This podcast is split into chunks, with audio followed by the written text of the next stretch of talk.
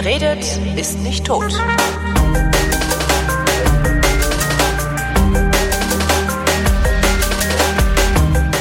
Willkommen zum Geschichtsunterricht der Koproduktion von Vrindt und DLF Nova und wie immer ist dabei der Matthias von Hellfeld, weil der kennt sich wenigstens aus. Hallo Matthias. Na, er versucht es zumindest. Guten Tag. Guten Tag. Warst du eigentlich damals dabei, als die Beatles auftraten? da, da konnte ich gerade laufen, hatte die Windeln weg ähm, und wusste nicht, dass man außer Deutsch, dass ich so gerade versucht habe, zu einigermaßen zu reden, auch noch eine andere Sprache sprechen konnte. Aber ich lebte in unmittelbarer Nähe. Also die sind in St. Pauli aufgetreten und ich habe in Bremen gewohnt. Also ich hätte schon dahin gekonnt. Das heißt, Beatles Live hast du nie gesehen? Habe ich leider nie gesehen. Okay. Ich habe sie aber gehört und ich bekenne, dass ich bei der Fraktion Bist du Rolling Stone oder Beatles mhm. äh, bei den Beatles war, oh. weil ich die Rolling Stones, da fand ich manche Lieder total geil, aber ansonsten zu prollig. Und ja. ähm, da ich, da ich ähm, zu der Zeit äh, da, ich muss so lachen, weil ich fand anfangs fand ich die Stones super und irgendwann ist das aber gekippt und ich dachte, das ist ja furchtbar hier. Und es könnte sein, dass das mit dem Besuch des Gymnasiums zu tun gehabt hat oder irgendwie so. Ich weiß es auch nicht. Aber ich, äh, ich kann mich deutlich daran erinnern, als die ah. Songs von denen aufkamen, dann etwa, also die sind, haben 1960 sozusagen waren ja der erste Auftritt als die Beatles. Ähm, also ich sag mal zehn Jahre später, ähm, als die Songs so richtig populär waren und die großen Alben draußen waren und ähm, man sozusagen die ersten Fetenkeller ähm, umgeräumt hat und so, da waren die Beatles wirklich sehr hoch und mhm. äh, ich fand die auch wirklich immer gut, ähm, weil sie total, für mich jedenfalls innovativ waren und eben auch anders als die anderen Popbands. Das wurde dann allerdings ähm, später so ein bisschen erweitert, sage ich mal so, mein Spektrum, äh, in dem einfach andere Gruppen dazukamen, die ich eben auch super fand. Und ähm, Kings und Hollies und äh, teilweise sogar die Bee Gees und die Beach Boys. Also das waren ja alles so Truppen, die damals so durch die Gegend zogen, die eigentlich so gute, gute Laune verbreitet haben. Mhm. Und ähm, etwas noch etwas später kam für mich dann Queen dazu und ähm, viele Leute sagen, dass eben viele Sachen, die die musikalisch gemacht haben, von den Beatles sozusagen äh, gegründet waren. Also dieser mehrstimmige Gesang bei Popsongs, dass du einfach völlig neue Instrumente in die Musik einbringst. Also der George Harrison hat eine Platte gemacht nur mit einer Sita, ja etwas Stimmt, später ja. allerdings. Ähm, dann wurde äh, ein Waschbrett ähm, wurde von den Beatles benutzt. Ähm, es wurde auf einmal mit den Londoner Philharmonikern Harmonikern was eingespielt. Ähm, also das heißt, die haben äh, die Wurzeln, aus denen sie selber herkamen, äh, in die Musik auch mit einge, äh, einfließen lassen. Ringo Starr, äh, der, der Trommler von den Jungs, ähm, der war Linkshänder und trommelte mit dem Rechtshänder besteckt. Das hörte mhm. sich völlig bekloppt an, ähm, war aber sozusagen dieser neue Stil eben. Und insofern waren die Beatles wirklich extrem innovativ. Und ich hatte mal das wirklich große Vergnügen, das muss ich wirklich sagen, es war ein ganz, ganz großes Vergnügen in meinem Leben, ähm, zwei Tage lang mit Leonard Bernstein zu verbringen. Das war oh. in den 80ern irgendwann, ähm, weil der WDR, für den ich damals gearbeitet hat, habe, ähm, eingespielt hat, die Westside Story, äh, die dirigiert er mit äh, vielen berühmten Sängern und ähm, Solisten. Mhm. Und das wurde dann der Presse vorgeführt und da war ich halt Begleiter sozusagen. Und äh, auf einer Pressekonferenz ähm, ging es dann so um klassische Musik, weil also äh, diese Westside Story ist ja so ein bisschen auf der Kippe zwischen klassischer Musik und moderner Popkultur. Ja. Und ähm, Bernstein wurde also gefragt, wie das denn so sein Verhältnis zur Klassik ist dass er die dirigiert und auswendig kann, ist natürlich alles klar, aber wo verortet er sich selber? Und dann kamen sie so vom Höchstgen auf Stöcksken und irgendwann stellte jemand die Frage, sagen Sie mal, würden Sie sich selber auch mit, mit Beethoven vergleichen? Ist das so vor einer Stufe? Und dann sagt er, wissen Sie was? Das Einzige, was er mit Beethoven vergleichen kann, sind die Beatles. Das und da muss ich sagen, verblüffend. Dieser Satz ist wirklich verblüffend ja. gewesen. Der hat mich auch, wirklich, den habe ich bis zum heutigen Tage behalten.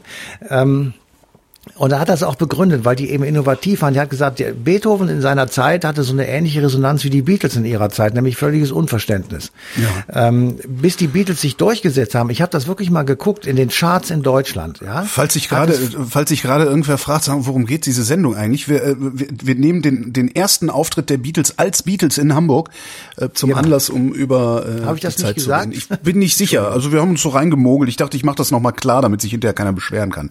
Ja, es war der Star Club in äh, Star St. Pauli, Club, auf ja. St. Pauli, auf St. Pauli. So. Also ich habe mal ein bisschen dann geguckt sozusagen. Ähm, also das war 1960, äh, also im August 1960. So und äh, der der Höhepunkt der Beatles, also wo die wirklich auf der ganzen Welt äh, immer auf Platz eins in den Charts waren, der war fünf Jahre später bis, sagen wir mal, bis Ende der 60er Jahre, Anfang der 70er Jahre.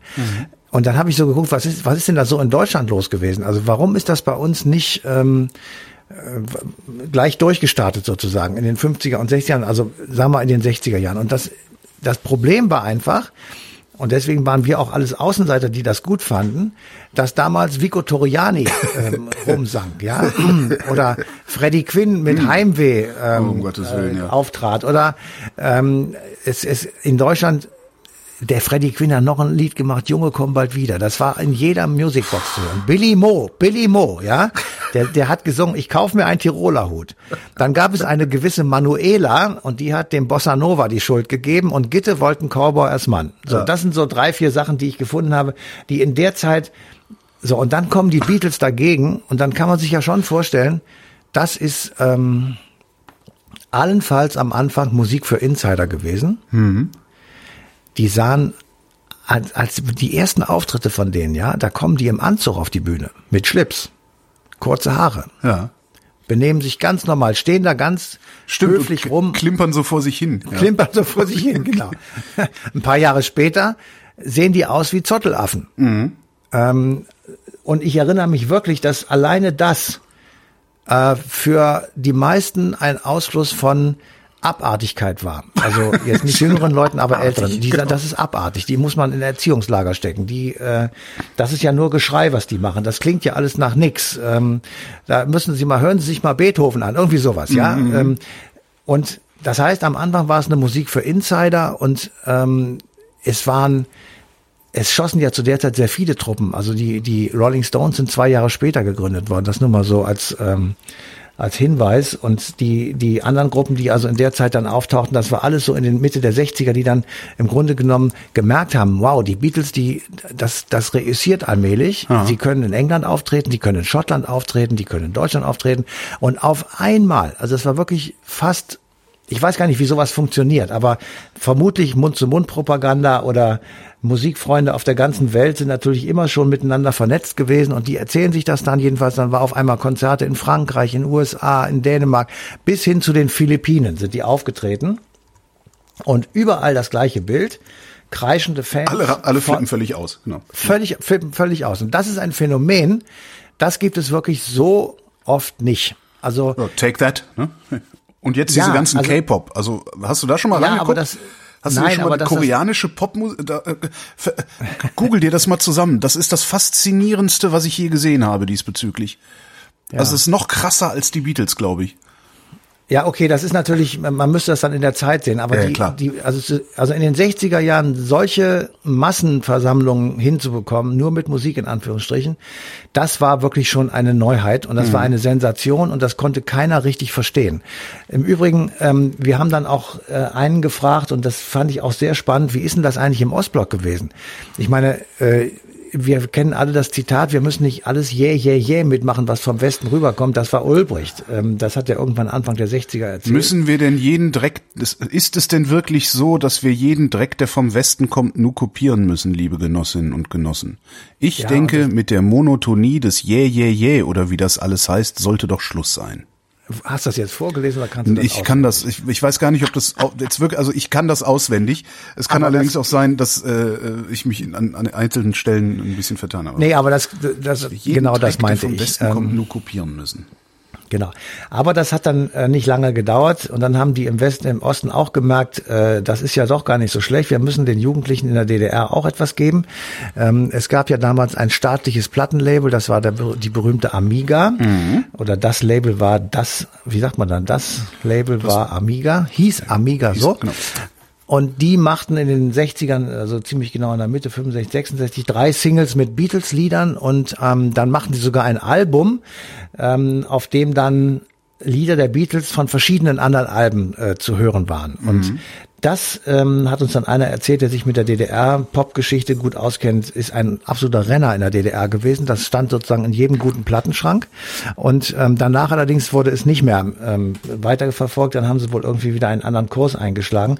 Hat auch vielleicht damit was zu tun, dass die Beatles ja Ende der 60er sich getrennt haben und aufgehört haben und dann eigene Karrieren gemacht haben. Aber in der Sowjetunion zum Beispiel waren sie verboten. Mhm. Und da war es also äh, mit Strafe sozusagen verboten, die Beatles zu hören. Und als 2003 Paul McCartney ein Konzert auf dem Roten Platz in Moskau spielt, äh, ist auch Putin da gewesen. Und der sagte dann ganz öffentlich, dass er äh, aber auch damals immer schon die Beatles gehört habe und sozusagen ein Fan der Beatles war, obwohl es verboten war. also man sieht, äh, die Verbreitung der Beatles war mehr auf den Westen beschränkt oder auf die, sagen wir einfach mal, freie Welt.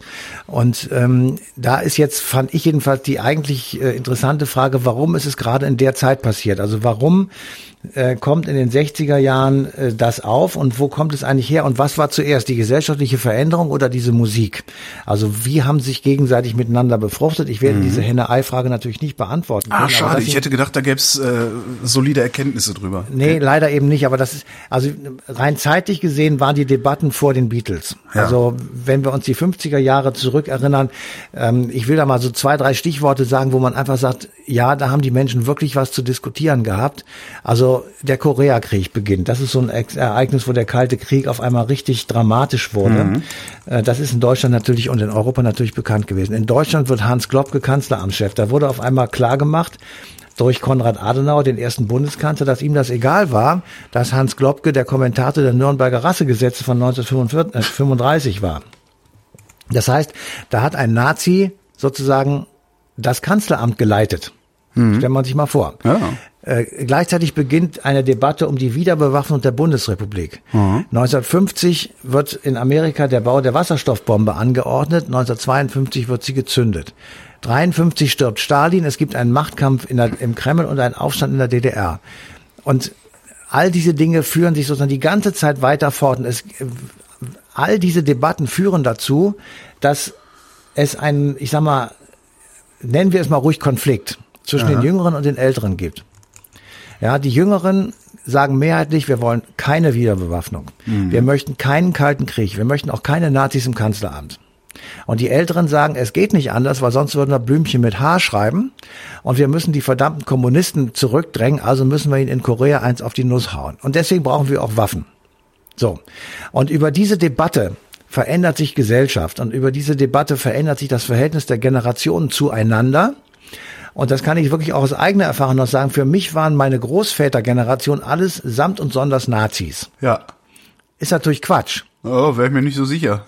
Doch, natürlich waren, waren da Nazis bei, aber eben nicht alle. Okay. Ja, und man hatte, wir haben, wir haben nicht differenziert. Ja. Und diese Entfremdung zwischen den eher jüngeren und den etwas älteren ähm, hat sozusagen auch hervorgerufen an manchen Orten des Kontinents so eine Art Jugendrevolte. Also in England gab es äh, aufmotzende junge Leute, die also mit äh, dahergemachten Motorrollern ankamen. Die Mods. So Vespa, mhm. Vespa ähnlich, ähm, mit Dutzenden von Spiegeln dran, das war das Markenzeichen. Wie hieß denn dieser ähm, Film? Äh, Gab es doch einen berühmten Film, wo sich die Mods immer mit den Rockern geprügelt haben. Äh, mhm. Quadrophenia, glaube ich, hieß der, oder? Kann gut sein, ja. Ah, ich schlag das nach. Genau. Und ähm, Du konntest es sehen an der Mode, an den Frisuren. Also du, du, du merktest dann in den, in den Jahren später auch, dass das driftet wirklich auseinander. So, und wenn man das mal als ähm, sozusagen bestätigten Fakt nimmt, also wenn das einfach äh, und ist, also ohne jetzt das äh, zu hinterfragen, einfach mal so ähm, als ähm, gesetzt genommen wird, dann haben sich diese Leute, die da sich sozusagen von den Älteren abgewandt haben, natürlich auch eine andere Kultur gesucht und haben eine andere ähm, Lebensform gesucht und dazu passte diese Musik ganz gut. Und später kamen dann noch Drogen dazu, ehrlich gesagt. Das war vorher noch nicht so der Fall, aber später kam das dazu. Aber diese Musik und die veränderte Lebenswelt von jüngeren Leuten, die haben, ich sag mal, gut miteinander harmoniert. Mhm. Und ich glaube, dass das sozusagen der, das Geheimnis des Erfolges der Beatles ist, dass die einfach sagen, gesagt haben, wir sind jene, die da in diese Lücke reinstoßen. Denn die Musik selber am Anfang, das war, war ja auch gar nicht das so. war am Ende, letztlich war das auch irgendwie Schlager.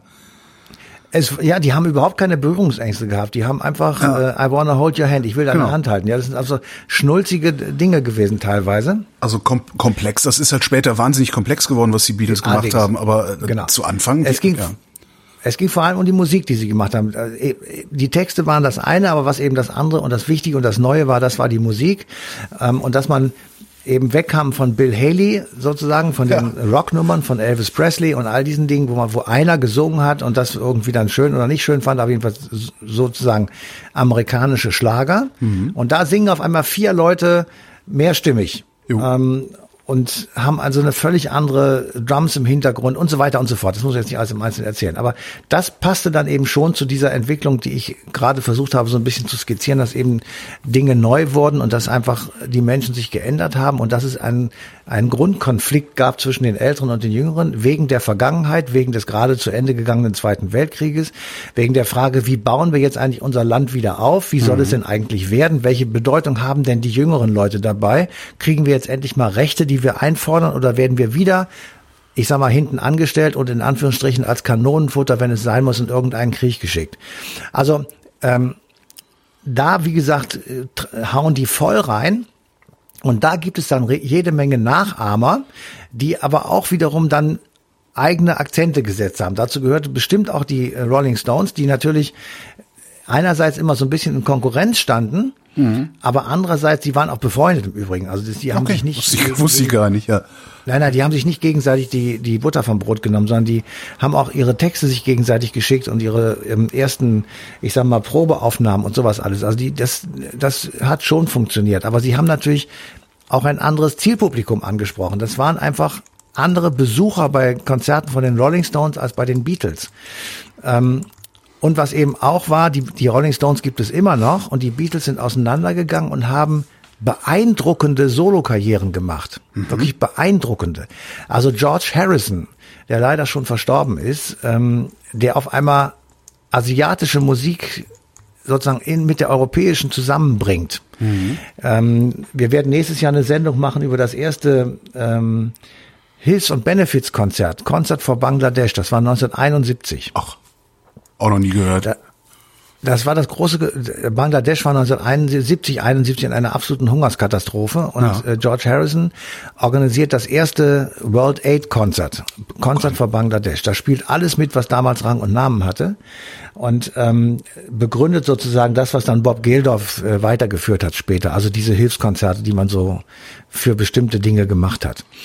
Ähm, Paul McCartney singt immer noch und John Lennon mit Yoko Ono hat, haben, also allein Imagine und die- diese ganzen Dinge, Ja. die aus dem Gehirn von äh, John Lennon stammen. Das, ich ist finde ja auch diese, Musikgeschichte. der, ich finde diese Diskrepanz zwischen den frühen und den, also zwischen den frühen Beatles und den späteren Beatles auch total faszinierend. Also Ja. man hat denen das ja, also wenn du nur, wenn du wirklich nur die frühen 60er Jahre anguckst, was die Beatles da gemacht haben, du würdest im Leben nicht davon ausgehen, dass daraus sowas Komplexes wird irgendwann. Ja, Irre. das stimmt, weil die sich geöffnet haben. Sie haben tatsächlich, die sind gemeinsam nämlich zum Beispiel nach Asien äh, äh, gefahren. Also in Indien haben die rumgehockt und haben da sich einfach inspirieren lassen von dieser Musik, die dort gemacht wird. Und haben die Instrumente gekauft oder mitgenommen und haben gesagt, wie können wir die mit unseren zusammenbringen. Und das war extrem innovativ. Ja. Und das war einfach für die Leute damals, die waren offen für neue Sachen. Die wollten das, das, das fanden die super. Und damit, wenn du einen Resonanzboden hast, dann explodiert die ganze Geschichte. Dann wird es groß und dann äh, kannst du eben äh, tatsächlich eine neue Kunstrichtung kreieren. Und das haben die Beatles, wie ich meine, gefunden. Matthias von Hellfeld, vielen Dank. Bitteschön. Und euch danken wir wie immer für die Aufmerksamkeit und schicken euch wie immer zum Hörfunk. Am 17. August 2020 läuft in diesem Hörfunk nämlich auf DLF Nova die passende Ausgabe von Eine Stunde History.